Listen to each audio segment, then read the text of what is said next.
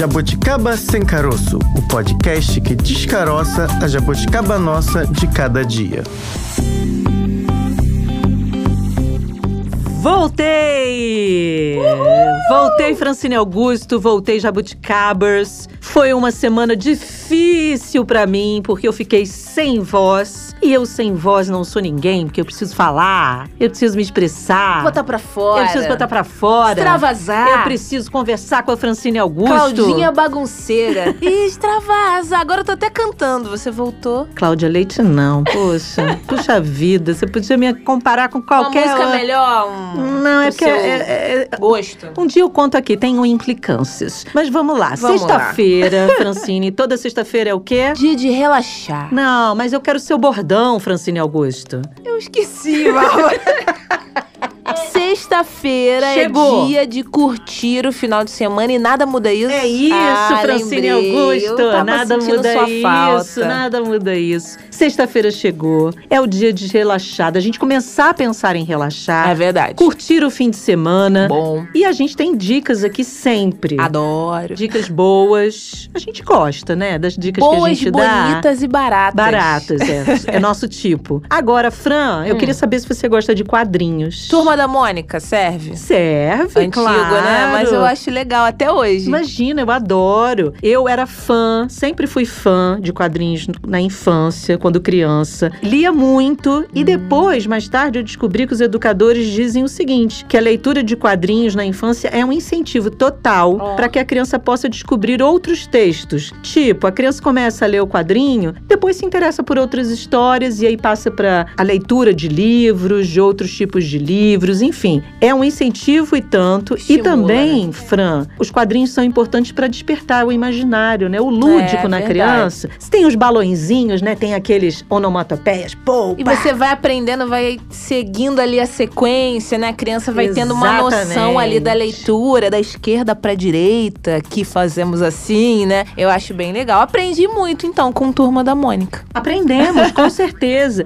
Se hoje a gente sabe brincar, por exemplo, muitas vezes quando a gente vai falar e faz assim, pô, pá, pô, né? Fazer os, os barulhos, vem dos balãozinhos. É verdade. Você pensar que o imaginário que lá, o, o desenho tá apontando, a criança está pensando alguma coisa e tem um balãozinho do pensamento. É. Tudo isso são relações que a gente vai fazendo à medida que a gente lê, né, Fran? Mas Bom. não são só as crianças, não, né? Que gostam. Tem adulto. Tem, né? Muitos, Bárbara Pereira. Realmente, essa descoberta, esse momento da leitura, descoberta dos textos, de fato é importante. Mas tem adulto que, inclusive, é tão fã, gosta tanto, que resolve até fazer um podcast, assim como eu e você. A gente gosta de tudo misturado, porque segunda é um tema, terça é outro, quarta é outro. Mas falar desse universo dos quadrinhos, muito interessante. Tem muito adulto fã de histórias e de desenhos produzidos pelos quadrinistas. Vamos conversar com um deles hoje, viu? Você conversou com um deles, né, Fran? É verdade. É, eu ainda não tava aqui, tava chorosa em casa, ouvindo Jabuticaba. Mas eu não fiquei pensando- sozinha. É,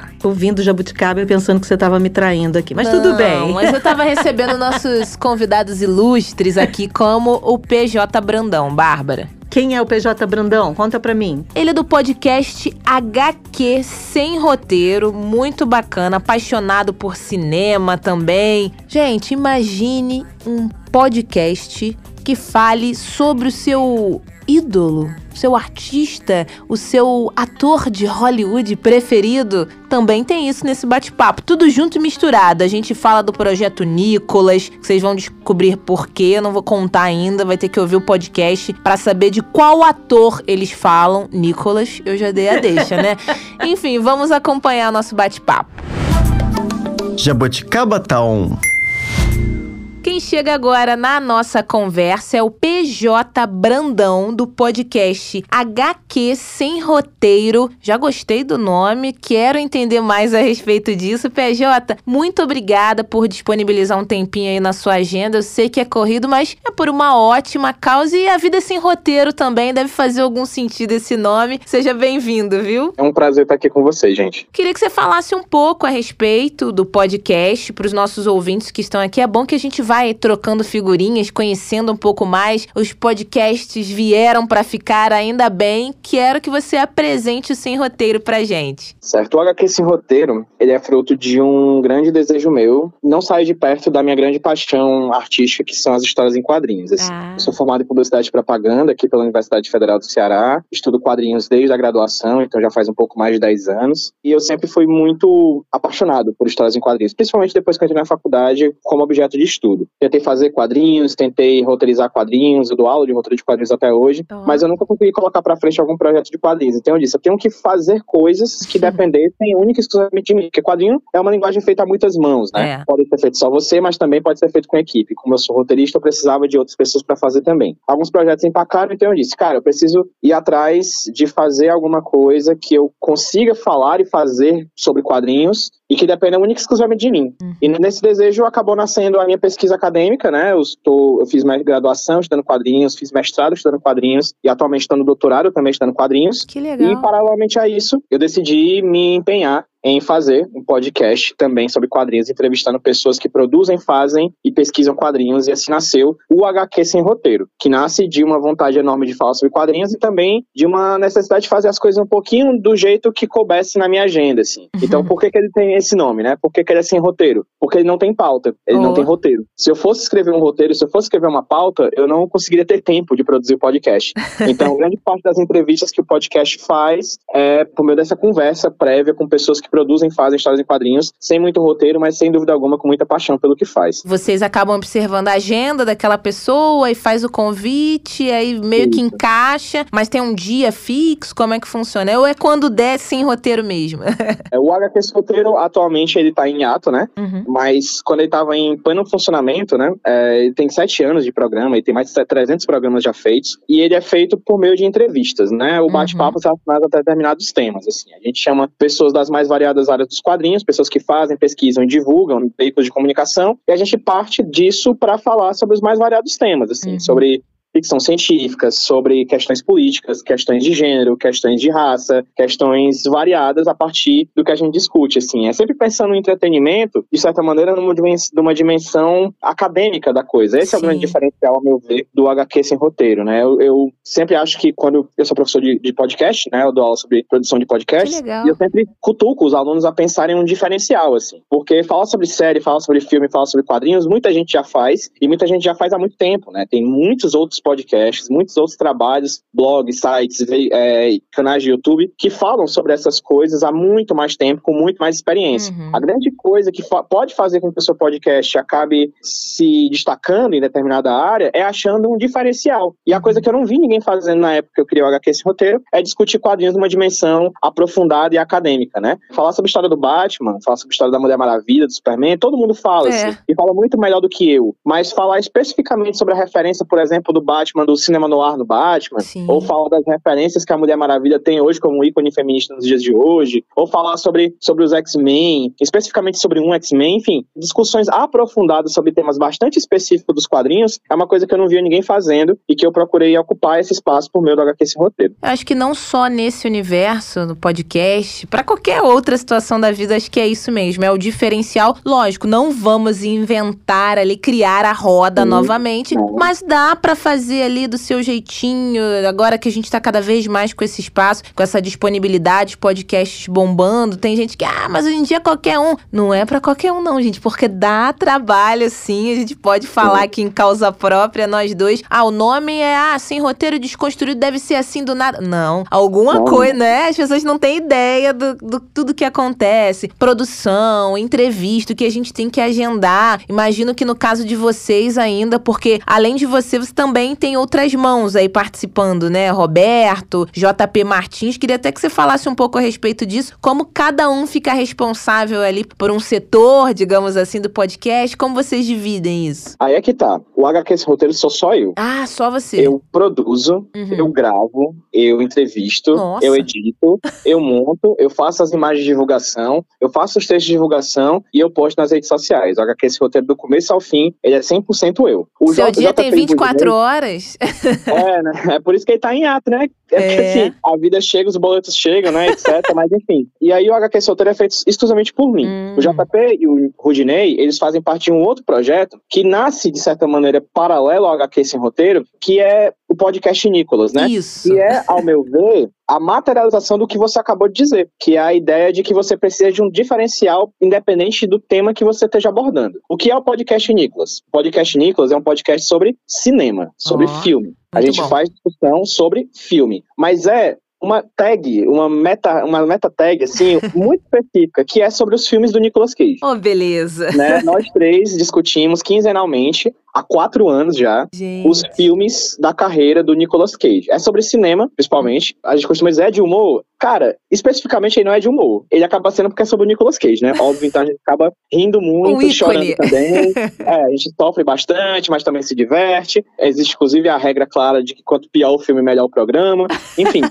mas o podcast Nicolas aí nasce dessa necessidade de falar de cinema, mas de uma forma muito específica, desse uhum. diferencial que é sobre a carreira desse ator, que tá aí há 40 anos fazendo filme, né? Na verdade, quase 40 anos exatamente. Ele começa no começo dos anos 1980, que já tem mais de 100 filmes na carreira, tem mais de 100 créditos no IMDb, e aí a gente já tá há quatro anos fazendo esse podcast Nichols. E aí, é, aí enquanto o HQ Roteiro eu faço tudo, uhum. eu, o JP e o Rude, a gente acaba dividindo as funções. Na verdade, cada um, a gente fica revezando papel de host, uhum. né, dos programas, e a edição fica por conta do Roberto Rodinei, que é o nosso editor, e a sonorização, a musicalização do programa por meio do JP. Eu fico mais na parte ali da, da apresentação e da discussão do filme. Material não falta para vocês falarem aí pro Nicolas Cage, material vasto. Só que como é que eu, eu fico imaginando, né, o retorno, a galera ali navegando na plataforma. E que interessante, e quando ouve, caramba, são os fãs, amantes, ídolos ali, é, fãs, na verdade, do Nicolas ou pessoas que talvez nem se interessavam tanto, mas a partir dessa narrativa que vocês construíram ali, dão qual retorno? Tipo, bacana essa análise, como é que funciona? Eu fiquei curiosa agora. O podcast Nicolas é interessante porque a gente não começou o podcast Nicolas como fãs, né? Hum. Porque assim, eu não me considerava fã do Nicolas Cage. A gente começou por causa que era uma ideia muito imbecil para não ser feita, entendeu?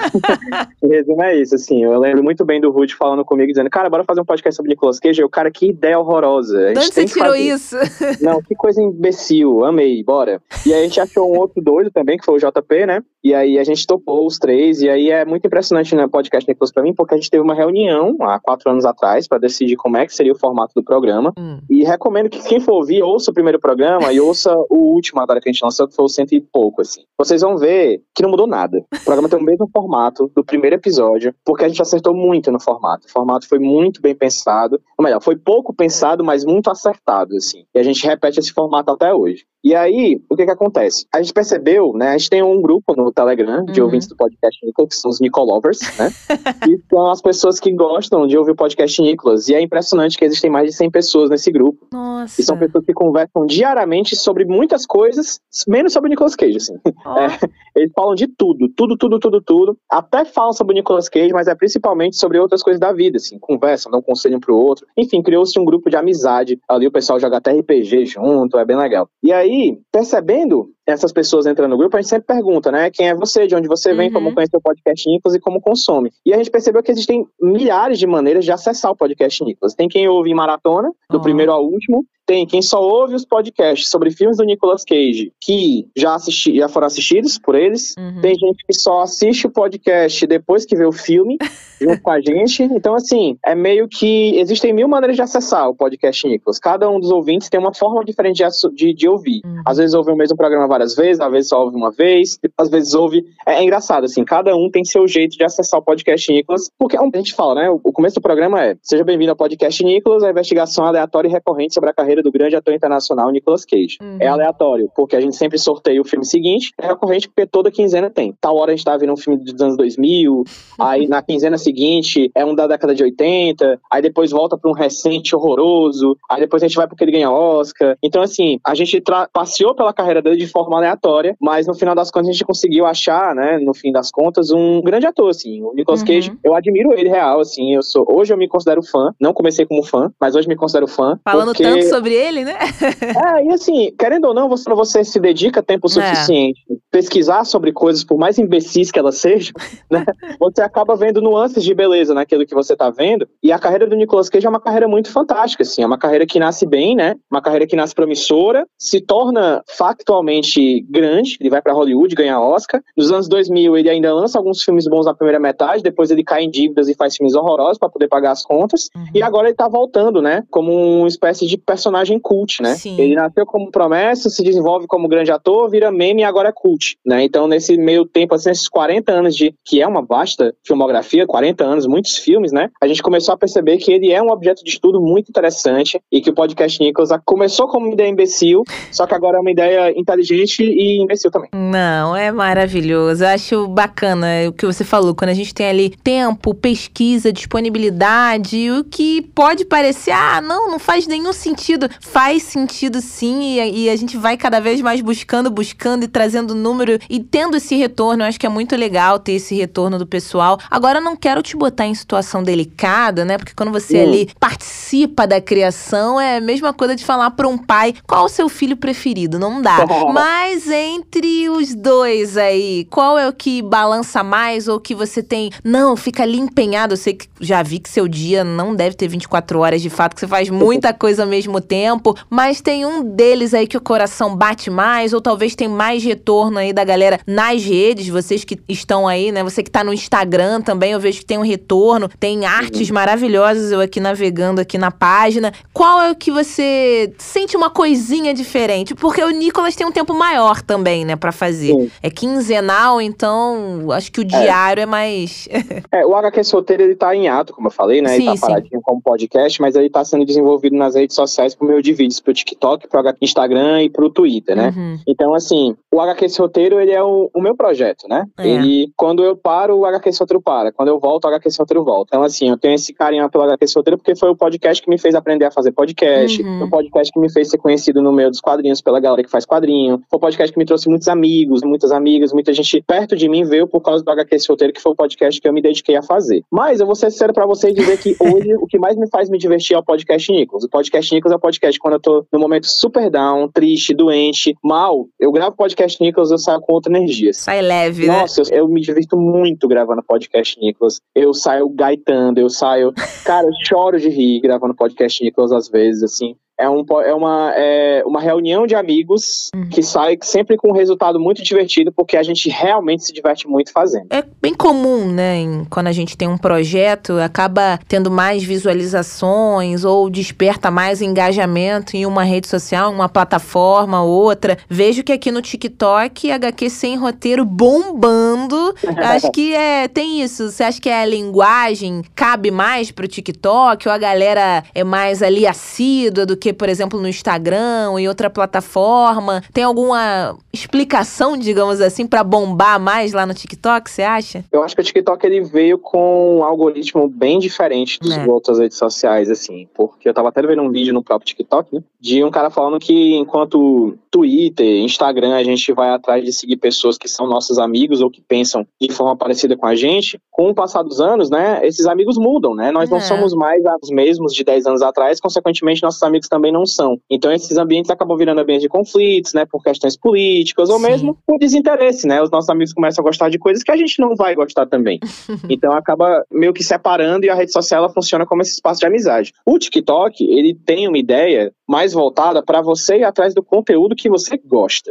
Não importa se é de amigo ou de não, assim, não importa se você é amigo ou não da pessoa. Então ele é um algoritmo que, de certa maneira, ele é muito desenvolvido para colocar na sua timeline o que você quer ver. E ele aprende muito fácil, ele aprende muito rápido. Sim. Por isso que você passa horas vendo TikTok, vídeos de 15, 30 segundos, 3 minutos, porque são vídeos que talvez seja o algoritmo mais bem elaborado de tirar da mão do produtor e colocar na mão do consumidor Hum. o conteúdo. Assim, dito isso, por que com o HQ Solteiro bomba? Porque eu faço vídeos sobre cultura pop, sobre política, né, Uhum. sobre, sobre tecnologia, né, acaba de certa maneira a HQ, o quadrinho em si, ele acaba muito mais sendo um ponto de partida para a compreensão do mundo. Então, sempre foi um interesse meu em ver o quadrinho, que é essa linguagem por muitas vezes marginalizada, colocado na periferia da financeira, na periferia da, das atenções. Eu sempre tentei ver o quadrinho como esse fenômeno feito por pessoas que são apaixonadas, porque quem gosta de fazer quadrinhos não é a pessoa que quer ser rica, é a pessoa que faz porque ama, porque quer ser rico vai, sei lá, vai tentar literatura, vai tentar cinema, vai tentar é outra tipo coisa. jornalismo, quadrinho. sabe? É quem, tipo jornalista jornalismo. não quer ser rico.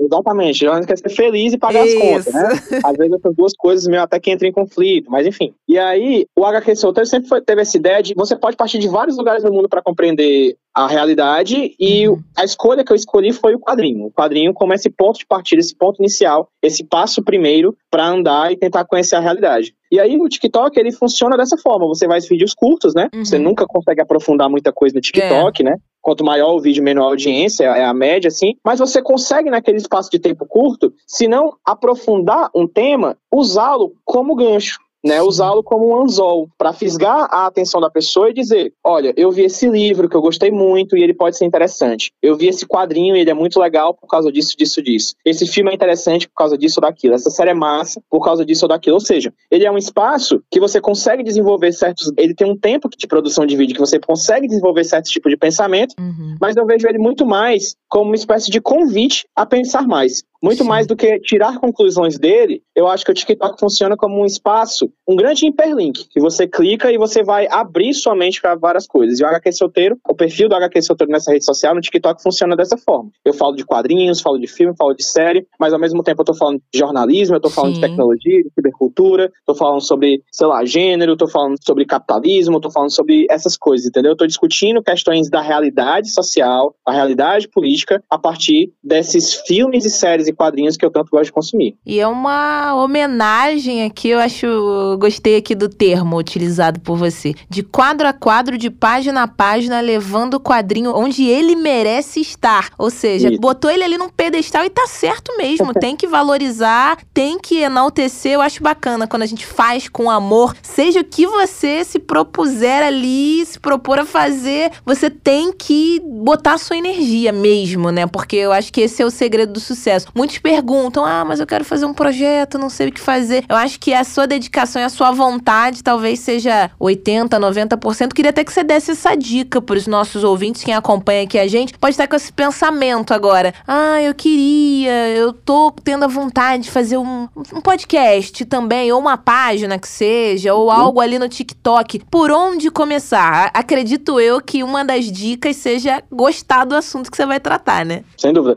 Gostar do assunto, achar uma voz, um jeito de falar, achar uma. instigar as pessoas a pensarem junto com você. Eu acho que nada se faz sem comunidade, sabe? Por exemplo, eu sou da área de comunicação, né? Uhum. Sou formado em publicidade. E, para mim, o que sempre me guia é a base da palavra comunicação, né? Que é comum, né? Uhum. O trabalho do comunicador, o trabalho da comunicadora é o trabalho de tornar comum as informações. É levar a informação de um ponto A ao ponto B de forma que A seja compreendido e de que B compreenda, né? Então, o nosso trabalho é uhum. é quase de um carteiro mesmo, assim, de um emitário, de uma pessoa que leva as informações de um ponto a outro e torna aquela informação comum. Então, eu acho que quando você quer fazer um TikTok, quer fazer uma rede social, quer fazer um podcast, eu acho que o meu grande interesse, na verdade, é como como fazer com que as pessoas que deem o play no primeiro segundo uhum. terminem o último segundo melhores, assim. Não é. exatamente melhor no sentido de. Aí pode ser o melhor nas mais variadas possibilidades, assim.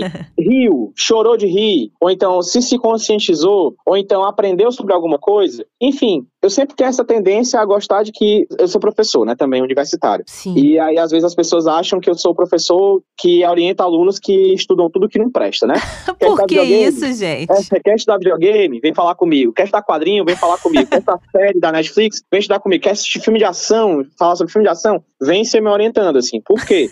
Porque eu acho que tudo tem um poder de persuasão, tem um poder de, de mudar a vida das pessoas, uhum. tem um poder mínimo que seja de tornar as pessoas mais felizes durante um determinado momento. Então, assim, tudo que a cultura pop produz, ela é fruto do seu tempo e ela tem um poder sim, né? Tudo é político, né? Tudo é político. Absolutamente uhum. qualquer coisa é. em sociedade é político. Então, eu sempre procuro, nos meus trabalhos, da piada até o acadêmico sempre deixar muito claro: se a pessoa consome o que eu estou produzindo, eu quero que ela saia daquele pequeno momento de conversa, pequeno momento de audiência, com a cabeça mudada. Seja porque riu no momento de tristeza, seja porque aprendeu alguma coisa, seja porque a vida mudou, porque vai ver aquele filme, aquele padrinho, aquela série que eu gostei de assistir sob uma nova ótica, assim. Então é sempre a ideia de uma mudança, né? Uhum. A gente uhum. costuma falar isso no, até no podcast Nicolas, quando a gente vê os filmes do, do Nicolas Cage, né? Uhum. Existem três tipos de filme. Existe o filme que você assiste e você ama. Sim. E aí é maravilhoso. Existe o filme que você assiste e você odeia, que é ruim, mas pelo menos mexeu contigo. É. Mas o pior filme que tem, assim como o pior podcast que tem, Assim como o pior quadrinho que tem, assim como a pior série que tem, é aquele que você dá o play, você termina de assistir e você não mudou nada. É. Eu acho que esse é o grande problema. Eu posso até lidar com a raiva, eu posso até lidar com o amor, mas lidar com a indiferença e com a falta de mudança na minha vida é uma coisa que particularmente me faz me sentir muito mal porque eu vejo como perda de tempo. Se o professor falou, tá falado. PJ, muito obrigada. Amei aqui a sua participação. Quem quiser te encontrar aí nas plataformas, tem a pessoa física, a pessoa jurídica, tem tem a página do podcast, mas qual endereço você quiser passar agora? Como é que os nossos ouvintes aí conhecem ainda um pouco mais das suas narrativas, seus trabalhos? Como te achamos? Eu acho que o principal realmente é seguir as redes sociais desses dois uhum. produtos, né, que a gente falou aqui hoje. O podcast Nicolas tá no Twitter, no Instagram e no TikTok, é arroba podcast Nicolas. E o HQ Sem Roteiro também tá nessas redes sociais com arroba HQ Sem Roteiro, HQ Sem Roteiro. Se você seguir HQ Sem Roteiro Podcast Nicolas nessas redes sociais,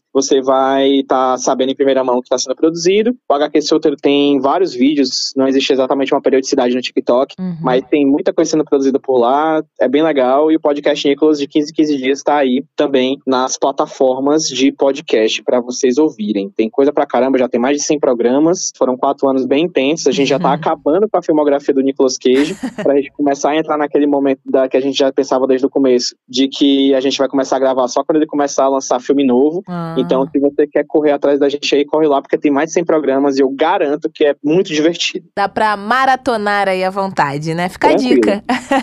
PJ Ótimo. Brandão, mais uma vez, muito obrigada. Adorei o nosso bate-papo. Sucesso sempre, viu? A todos nós, foi um prazer. Tchau. Tchau, tchau. Bárbara, eu ia te perguntar, inclusive, se você gostava de podcast, mas é uma pergunta que eu já sei a resposta porque você está aqui na minha frente. Posso ser sincerona? Fazer é diferente de ouvir, né? Totalmente. Né? Ah. Posso ser sincerona? Conta, você sempre é, Bárbara. A sincerona aqui ah. não gostava, não. Hum. E eu passei a ter o hábito de ouvir podcast depois de vir trabalhar com podcast. Bom. Comecei a ouvir e hoje eu gosto bastante. Então já tenho ali os meus preferidos, além do nosso, claro porque a gente é desse tipo, a gente gosta do que a gente faz. É verdade. Mas a gente gosta de ouvir os outros também. E os meus preferidos, agora existem aí umas classificações, já com hum. o tempo, né? Os podcasts foram divididos em classificações ali, igual, sei lá, os gêneros da televisão brasileira, os gêneros de podcast. Fica mais fácil até pra gente pesquisar, né? Exato, né? é. Eu gosto, Fran, dos podcasts narrativos hum. também. Aqueles que contam histórias, né? Então, e o meu preferido foi, acho que assim, o start para eu poder passasse a ouvir outros foi o da Praia dos Ossos, que conta a história da morte da socialite Ângela Diniz, não foi a Leila, a Leila era uma atriz, a Ângela Diniz era socialite, e ela morreu num período em que o, o, machismo era aceito de uma forma mais. Hoje ainda é aceito, Infelizmente. né? Infelizmente. É, mas era de uma forma mais culturalmente aceito pela sociedade. Ela foi morta pelo companheiro e ele foi absolvido. Então é uma história muito interessante. Narrativa narrativo. Narrativo. Que anos depois houve um novo, por mobilização da sociedade de mulheres, houve depois um novo julgamento, aí sim ele foi condenado. Mas a trajetória dessa mulher, junto com esse homem que era um playboyzinho da época, é muito bem descrita nesse podcast. E como também foi necessário a sociedade discutir o machismo. Matar uma mulher, mulher não é posse, é. matar uma mulher não é algo natural. Então, foi um podcast que assim que deu ali um Foi empurrão né? para que eu pudesse ouvir outros podcasts. E hoje eu sou super fã. E a você- rainha dos podcasts. É, não sei se conheço gente que é viciadona É. em podcast. O, o primeiro podcast que eu comecei a acompanhar, assim, na época eu trabalhava de madrugada, então eu queria, assim, começar o meu dia tranquilo. Eu pegava no trabalho quatro horas da manhã. Você precisa acordar devagar, né? Se você pega no trabalho quatro, você acorda duas e meia, três, ou às vezes até antes, né? Dependendo Ge- da distância. Como diz um amigo meu, misericórdia. Era, era complexo. E eu queria, assim, começar o meu dia mais tranquilo, ouvindo coisas boas. Aí o primeiro podcast que eu comecei a acompanhar foi o Iluminação Diária, que falava um pouco a respeito de budismo, de práticas budistas. Apesar de não seguir a doutrina, a religião, eu gostava do que era dito ali. É um monge que conversa, fala algumas coisas. E eu sentia que tinham explicações ali, coisas que eu refletia ao longo do dia. Eu começava com uma palavra bem legal e acompanhei. Tem um tempo que eu não acompanho eles. Não ouço o nosso. Porque eu acho que é difícil a gente acompanhar o próprio Como trabalho. assim, eu Francine não ouço. Augusto? Eu ouço pedaços. Gente. A entrevista completa, a, a parte que a gente fala muito, A tipo a gente- gente tá fazendo agora, eu não sei, aquele Ela- negócio de se ouvir, eu gosto de ouvir o entrevistado. Ela conta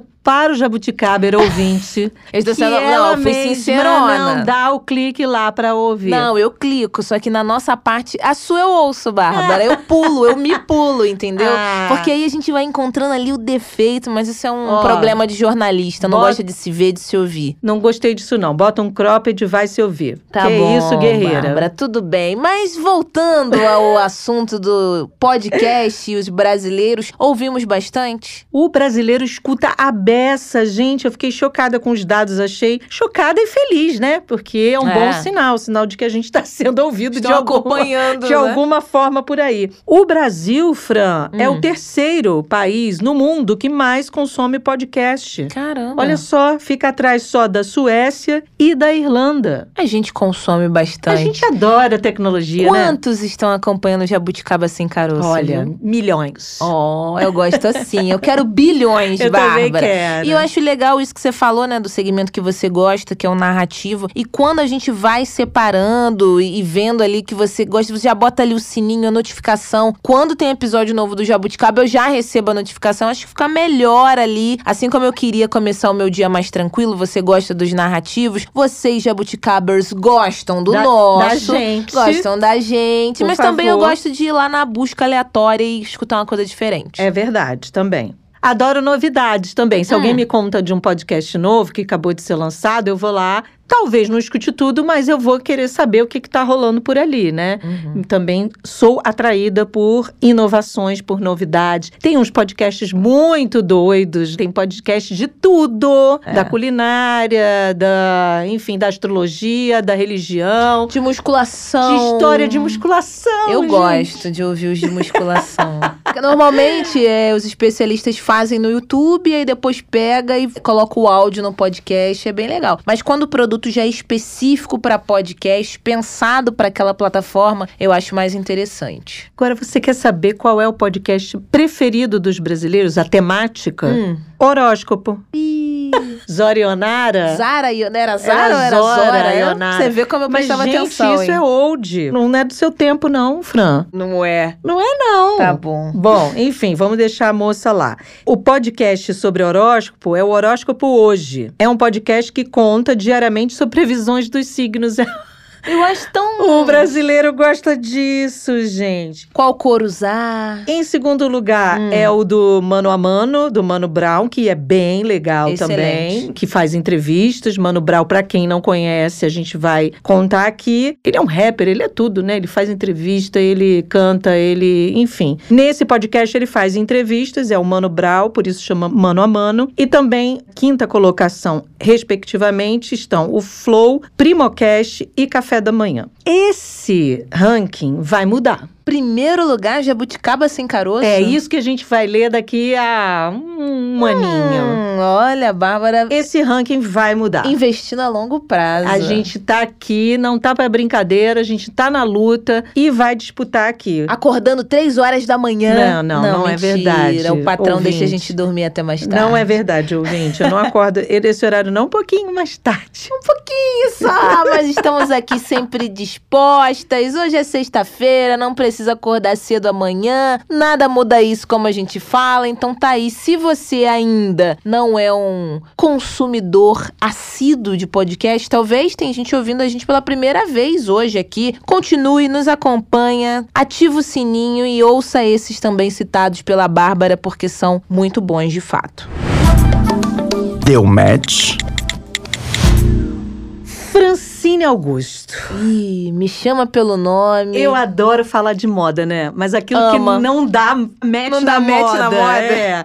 A moda agora, Fran, vou te contar. Hum. Entre celebridade, entre celebrities, é uma bota chamada Alien. Tipo alienígena? É, Nunca tinha a visto. criatura, ou seja, a bota, parece um alien mesmo, tá? Ah, Quem não. comprou aqui no Brasil foi a influenciadora GK. De novo? Foi. Ela já teve a polêmica lá daquela outra marca do tênis rasgado. Exatamente. Ela Meu gosta Deus. de polêmicas e ela gosta de gastar o dinheiro dela à toa também, tá? Pra gerar novas polêmicas. Porque o mimo, essa botinha aí, não- que não é. Olha, gente, na boa, nada bonita, nada, nada. É feia? Ah, amiga, é. Tá, alguém precisa falar verdades, né? E falar verdades para a GK aí, que o negócio tá bonito, não. Essa botinha, Fran, custa 19 mil reais. Tá bom, hein? Tá em conta. Na promoção? Foi criada pelo designer chinês Sensen Lee, eu acho que é assim que se fala, que é aí um designer que usa referências para criar coisas da moda, mas usa referências aí do espaço, coisas de outro planeta que talvez exista, não exista, enfim. Mas é estranho? Você já clicou aí eu pra tô, ver, né? eu tô vendo estranha, aqui. estranha sou eu. A pessoa fica numa plataforma, ela parece que é uma espécie de patins com. Não, não sei explicar. Não, é não algo, tem é um- explicação. de fato, é um objeto não identificado. Exatamente. Entendi. A botinha, que não tem nada de pequenininha, como você falou, tem uma plataforma de 23 centímetros. Exótica, hein? Pois é. E lá fora, quem aderiu foi a diva Madonna. Ah. Tá, quando você vai gravar um clipe, beleza, né? Tudo bem. Vai fazer lá uma pose e tal. E a outra que usou foi a Paris Hilton. Eu sempre tive vontade de falar da Paris Hilton. Paris Hilton. É, sabe por quê? Hum. Por que, que ela é famosa mesmo, hein? Ela é filha, neta de alguém. Gente, mas ela é. Sim, né? É Paris, né? Paris. É, tá sumida, né? Tá sumida, tá sumida. Teve no Brasil já tem muito Teve, tempo. veio pro sambódromo, todo mundo achando que ela ia abafar. Foi zero. A gente já tem os nossos bafões, né? Precisavam importar Paris Hilton pra fazer bafão aqui? Não, né? Não Vamos Não, combinar aqui, não, é. né? Então, ó, o, o match da botinha não deu match. gente, não Foi dá. assunto, todo mundo comentando, bombou nas redes, mas olha, Bárbara, Que bota feia, amiga. 19 mil dava pra fazer tanta coisa, né? 19 mil. Olha, realmente, o povo tá com dinheiro, né? O povo que tá com dinheiro precisa ter umas ideias exóticas assim, né? Mas A não ser que seja um investimento, né? Porque essa galera da polêmica, primeiro que talvez ela nem comprou. Pode ter, né, sido ali presenteada, porque sabe que vai bombar, e todo mundo vai falar a respeito. Aí, com base nesse falatório todo, ela ganha visibilidade. Talvez essa bota saiu aí a um preço interessante pra ela. Não pagou nada, fez a divulgação, todo mundo falou da GK, mas eu não acho legal. Acho não. difícil, tá? É uma marca muito exclusiva, É. mundial. Ah, amiga, Porque a, a desco- GK não tá no padrão Madonna, vamos combinar. Mas eu descobri, Bárbara, que aquela outra marca lá do sapato velho rasgado e também tem umas Balenciaga, roupas. é. Balenciaga, a GK tá dentro aí. Ah, então Entrou como sócio. Então, quando ela aparece com as coisas diferentes, não é por acaso. É, vamos deixar o povo se divertir como quiser, né? Mas que também a gente pode dar o nosso pitaco aqui, que é feio, é. A minha botinha moleca aqui foi menos de 100 reais. Vai que tá querendo ganhar uma de promocional Não, aí, mas né? é muito Ah. boa, viu? Olha, eu amo bota. Eu tô falando de bota, agora vamos falar sério, porque eu amo bota. Se eu pudesse, eu andava de bota o ano inteiro, porque né? protege o meu pé. Acho meu pé super protegido com bota. Não gosto de suar, não gosto de andar com o pé pra fora, então amo botas. Agora, quando eu vejo algo criado nessa linha, assim, meio. Tá bom, pra fazer uma performance, gravar um clipe, pra um artista que você vai fazer um, sei lá, algo que é muito diferentaço, né? Talvez até no carnaval essa bota pudesse fazer sucesso. Só, né? Mas só, né? Vamos combinar. Deixa o povo se divertir. Pelo menos a gente tá falando aqui dessas coisas. Serve pra alguma coisa. Estamos pra, rindo. pra gente. Agora vamos trocar o, o rumo dessa prosa, como Vamos. diz lá na novela da onça? Mas vamos continuar no ramo dos sapatos. Gostei. Pode ser? Pode. A gente vai falar de chuteira. Hum. Que tal mudar pra chuteira? Eu lembro que teve uma época que chuteira também a galera não só dentro de campo usava. É a garotada ficava usando também pra sair à noite, de tarde. Já foi tendência. Já foi Deu tendência. match a onda É. da chuteira. Mas Verdade. acho que você tá falando de algo diferente, né? É, no campo da chuteira, na linha ali, seguindo a chuteira. É que o Museu do Futebol estreia uma exposição em que relaciona o movimento modernista e o esporte. Achei super legal essa Bacana. ideia, né? Essa exposição dá tempo você, Jabuticaba, de visitar. Vai até janeiro de 2023. Muito interessante. A gente vai conversar agora com Flávio Benatti, que é produtor cultural do Núcleo de Exposições e Programação Cultural no Museu do Futebol. Vamos acompanhar o nosso bate-papo. Saideira! Para esse bate-papo no programa de hoje, vamos chamar agora ele, o Flávio Benatti. Flávio, que participa da produção desse museu muito interessante. Eu não conhecia, fico feliz de aprender um pouco mais a respeito do Museu do Futebol e dar essa dica aí, essa sugestão para os nossos ouvintes. Muito obrigada, a gente está muito feliz da sua participação aqui hoje. Seja bem-vindo. Oi, Francine, oi, Bárbara. A gente muito que agradece. Eu, particularmente, fico muito honrado aí de fazer parte desse bate-papo. A gente que tá apresentando, eu falei, né? Não conhecia, quero conhecer um pouco mais do Museu do Futebol. Fala pra gente é, onde fica, Fábio, a história do museu, porque confesso que não entendo muito ali de futebol, mas aprender museu, história é sempre interessante. Então conta um pouquinho aí, já despertou a curiosidade dos nossos ouvintes. Fala um pouco do Museu do Futebol. O museu, para quem não conhece, fica em São Paulo, no Pacaembu, na Praça Charles Miller. A gente ocupa o antigo estádio do Pacaembu. Esse ano a gente completa 14 anos de museu. Na minha opinião, acho que é um dos museus mais queridos assim, de, de, de São Paulo, por alguns motivos. Eu acho que um, inclusive, é a ocupação que ele tem especificamente da fachada do antigo estádio. Eu tenho uma leitura de que o museu assim, é meio composto em três partes, assim, para a gente começar entendendo assim, o que, que é o Museu do Futebol.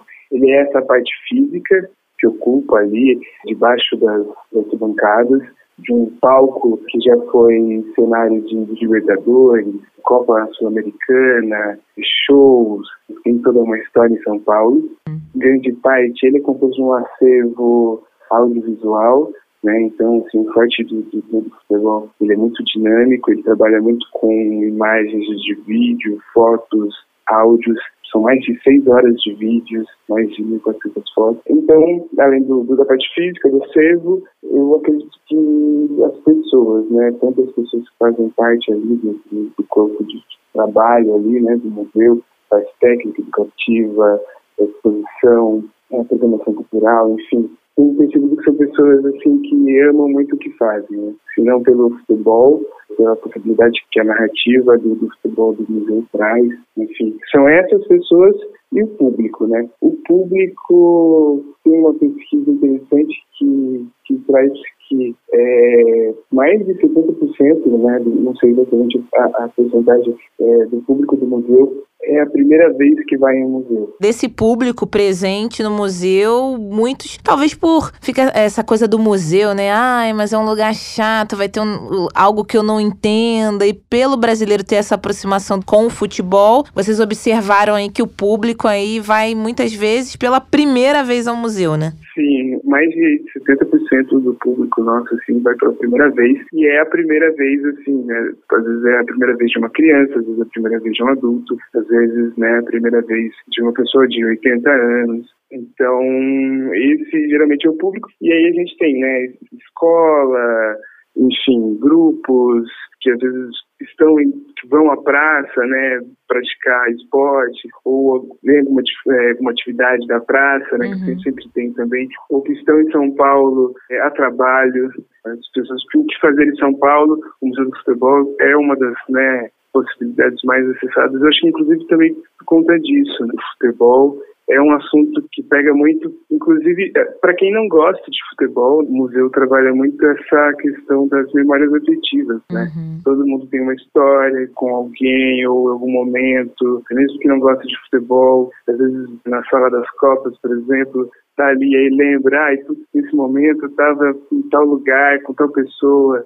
ou tem uma memória. Eu, por exemplo, lembro, a minha família é do interior, a gente saiu de Mairim, interior de São Paulo, para assistir jogos né, no Pacaembu do Corinthians. Então, é, é, toda a questão de memória afetiva. Né? Eu acho que a emoção é uma das coisas que é muito trabalhada no museu. E o futebol te permite falar de várias questões históricas da sociedade. Tem muitas relações que o futebol pode traçar, né? Vocês agora estão inaugurando exatamente a exposição 22 em campo, que explora é, é a relação entre o modernismo, né, um período aí importante da nossa história, é, das artes e o esporte. Como é que é essa exposição? O que, que a gente pode esperar dessa exposição? O legal do futebol, do, do Museu do Futebol é isso. A gente fala de futebol, mas fala sobre história, né? Então a gente traz dados históricos através da perspectiva do futebol. E isso permite trazer várias múltiplas vivências. Um pouco do, do, que traz essa nova exposição, que inaugurou até julho agora e vai até janeiro, que é a curadoria do, do Guilherme Viznick,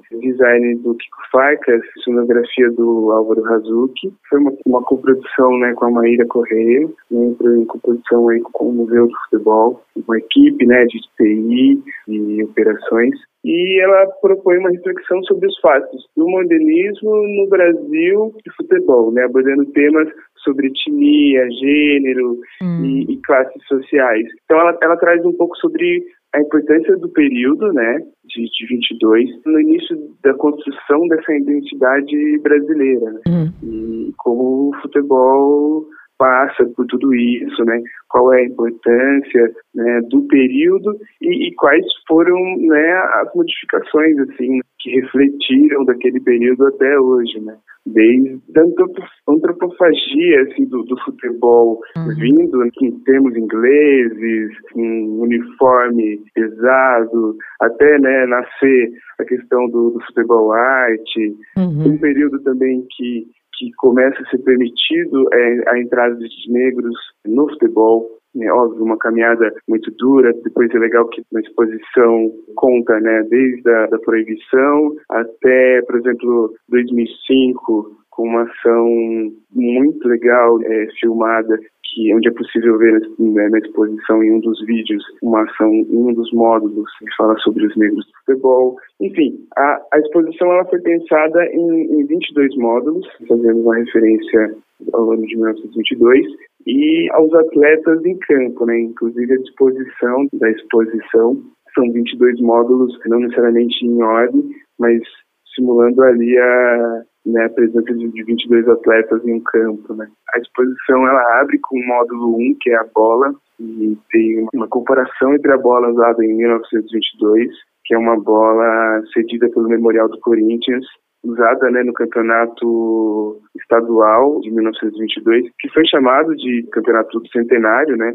de homenagem a 100 anos de independência do Brasil. Então você veja que era um, é um cenário né, todo político, cultural, se mistura ao futebol. E, e aí tem uma comparação dessa bola usada em 22 com a bola que vai ser usada agora na Copa do Mundo, agora em novembro, e uma comparação de peso, enfim depois desse módulo a gente entra falando mais. Né?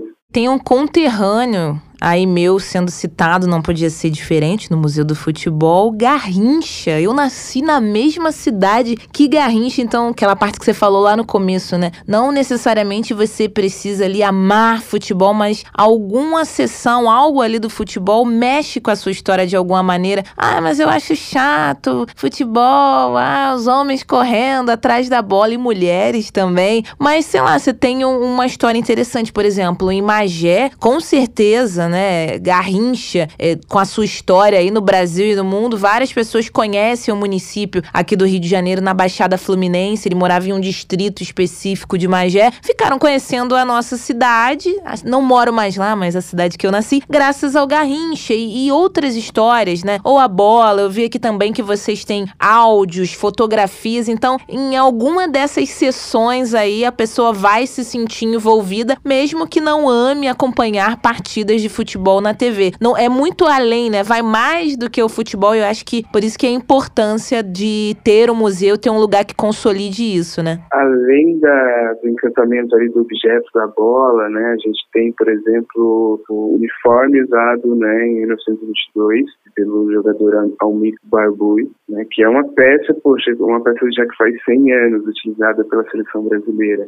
É, além disso, por exemplo, tem um, um dos vídeos que você falou, né, sobre história, né, que fala sobre a ferrovia, né, a história do, trem, né, dos trilhos e do começo dos times operários, né, tanto times conhecidos aqui da Moca, o São Geraldo da Barra Funda, enfim, o Bangu do Rio. Então são times, né, que nasceram ali em volta, ou, por exemplo, de construções ferroviárias, ou, ou mesmo da, da Várzea, né, do Rio, e surgiram nesse momento também, foram importantíssimos, é, né, aqui em São Paulo, principalmente no interior, né, deu origem aos times ferroviários, que é um time importantíssimo, né, principalmente no feminino, né, atualmente. Essas são algumas das nuances que a gente tenta, né, tocar ali todo mundo, né, inclusive a gente tem um módulo que fala sobre futebol de mulheres, desde a da proibição até chegar hoje, né, no, no, time atual. A gente tem um módulo que fala sobre futebol indígena,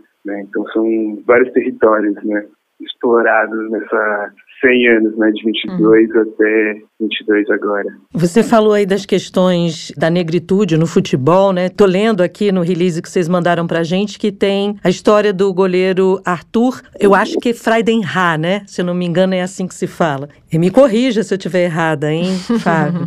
o Arthur, ele não era goleiro. Ah, é, ele era jogador, é verdade. Ele era jogador, mas ele era, né, filho de, de alemão e mãe africana. E tinha características, né? E pouco que eu sei da história dele é que ele esticava o cabelo para poder ser aceito, né? Mesmo com sobrenome alemão, as características físicas dele o impediam, naquele período histórico, de jogar futebol. Então ele criava ali coisas que muitas pessoas negras faziam naquele período para tentar serem aceitas, né? Pó de arroz, né? Pó de arroz, né? A história do Friedenheim. Eu falei goleiro, mas eh, você tem toda a razão, um jogador de futebol. E é uma história que muitos que pesquisam o futebol falam, né, que ele teria sido ali talvez o precursor aí nessa história da defesa, mesmo tentando esconder suas características para poder ser aceito, aí não é uma esconder, aí é uma estratégia de resistência, né? Mas para poder entrar e ingressar aí nesse universo, né? Esse acho que é inclusive o papel assim do, do museu assim, né, do futebol de trazer essa nova narrativa, né? Porque existe um apagamento muito grande sobre os personagens, principalmente os personagens negros, né? Uhum. A gente acha que o Charles Miller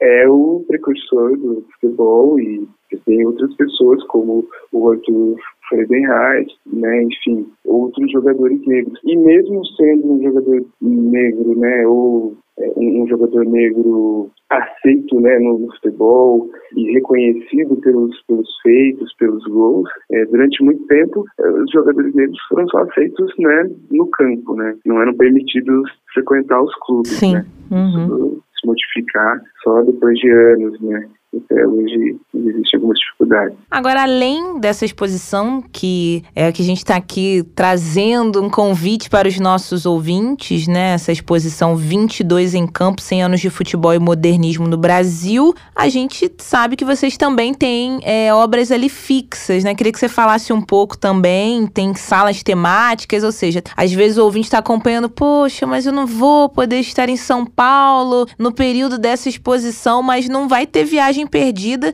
Se não encontrar essa, tem também outras artes, outras obras aí que o pessoal pode encontrar no museu, né?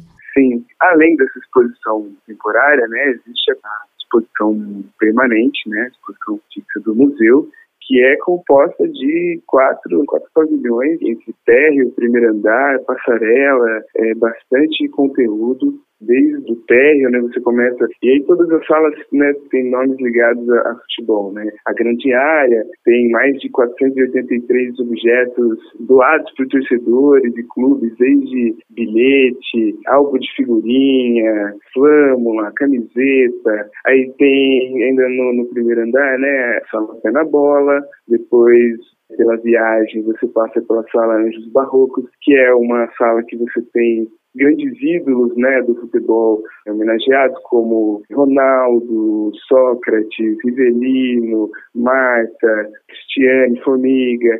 Então, não só né, jogadores do masculino, quanto do feminino também. Depois a sala de gols, a sala dos rádios, né, que existem várias narrações de locutores famosos como Ari Barroso, José Silvério, Osmar Santos. A sala da exaltação, que é uma das minhas prediletas, que é uma solução né, museológica muito genial de se utilizar o espaço por baixo das arquibancadas, né, e você tem diversos gritos de exaltação das torcidas, particularmente uma, uma área que eu gosto muito. Depois você passa para o segundo andar, falando sobre a história, do futebol, a sala das origens, depois a sala dos heróis, depois o rito de passagem, falando um pouco da Copa de 50, ainda no segundo andar, sala da Copa dos Copas do Mundo, né, que você tem desde 50, 30, 70, é, o Penta, é, vários vídeos e várias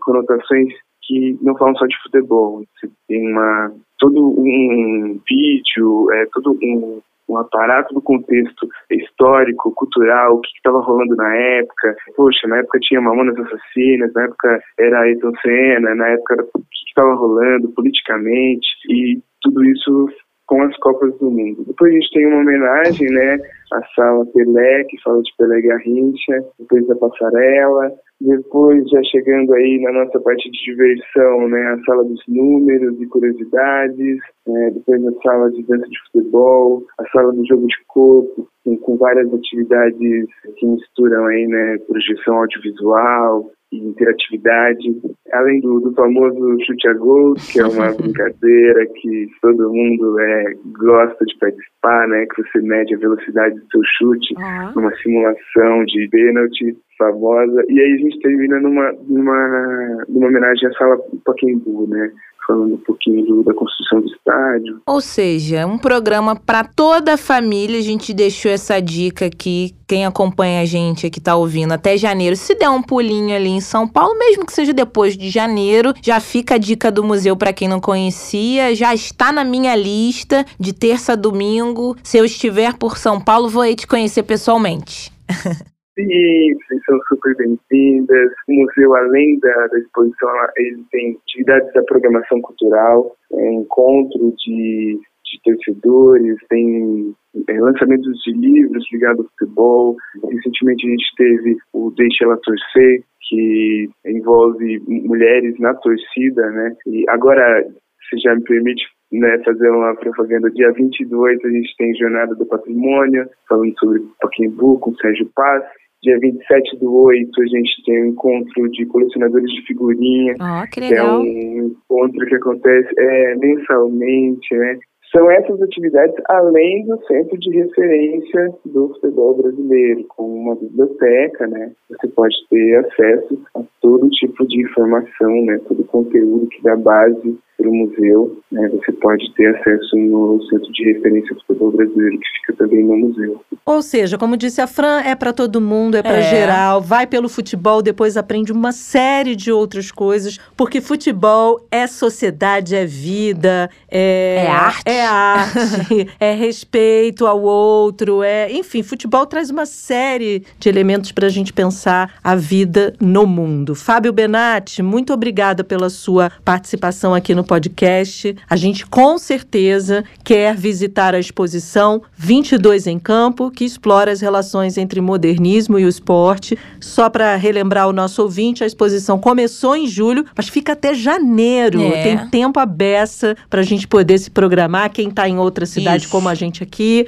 se programar e acompanhar essa exposição. Eu fiquei super empolgada, Tá porque gosto muito dos temas que atravessam o futebol. Aqui, por exemplo, eu vi aqui que tem declamação de poemas de João Ó. Cabral de Melo Neto. Quero ouvir um áudio, quero ver um vídeo antigo. Isso é muito legal. Essa interação toda, né? Esses vários elementos para poder você eh, se ligar naquela temática. Vídeo, áudio, fotos. Isso chama muito atenção. Tô afim, Fran. Flávio, você bateu um bolão. Quem estiver ouvindo a gente aqui, vai lá, acompanha a exposição, procura o Flávio que ele vai estar por lá, né? Pode me procurar ou qualquer pessoa do, do, do educativo nosso. É um espaço de aprendizagem, a gente preza muito por um atendimento afetivo. São todos bem-vindos, bem-vindas e bem-vindos. Tá certo. Flávio Benatti, muito obrigada pela sua participação aqui hoje no nosso podcast. Obrigado, tchau.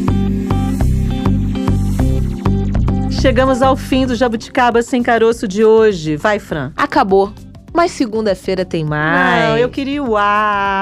Ah, Bárbara. Ah, vamos ficar aqui direto, emendar? Vamos, vamos, passar o fim de semana. Pra compensar os dias que Não. você esteve fora. Só que não. Tá Tenho- bom. Eu tenho um fim de semana a aproveitar. Segunda-feira a gente volta, volta sempre falando de economia. Não vamos te dar spoiler hoje do que, que a gente vai falar, não. Deixa pra você visitar a gente aqui na segunda, no nosso podcast, Você Jabuticaber, pra ouvir o que a gente tem a dizer. A gente tem sempre algo bacana pra dizer em relação à economia, te dar alguma dica, falar aí o que, que tá bombando no mundo dos negócios. Volta aqui. É por isso que a gente vai te deixar aí com um gostinho de quero mais. Fran, e a gente está nas principais plataformas. E no Twitter, que é o arroba jabuticaba.sc. Você pode escolher a sua plataforma de preferência, mas vou dar algumas sugestões. Nós do Jabuticaba Sem Caroço estamos no Amazon Music. Você pode também acompanhar o nosso podcast no Google Podcasts. Pois é, Deezer também, Spotify, Anchor. São várias as possibilidades. Não tem desculpa para não acompanhar o nosso programa, viu? A gente aguarda você por aqui. Escolha a sua plataforma e fale para a gente qual que você gostou mais de acompanhar o nosso podcast. Tchau, tchau. Tchau, gente. Jabuticaba Sem Caroço, o podcast que descaroça a jabuticaba nossa de cada dia.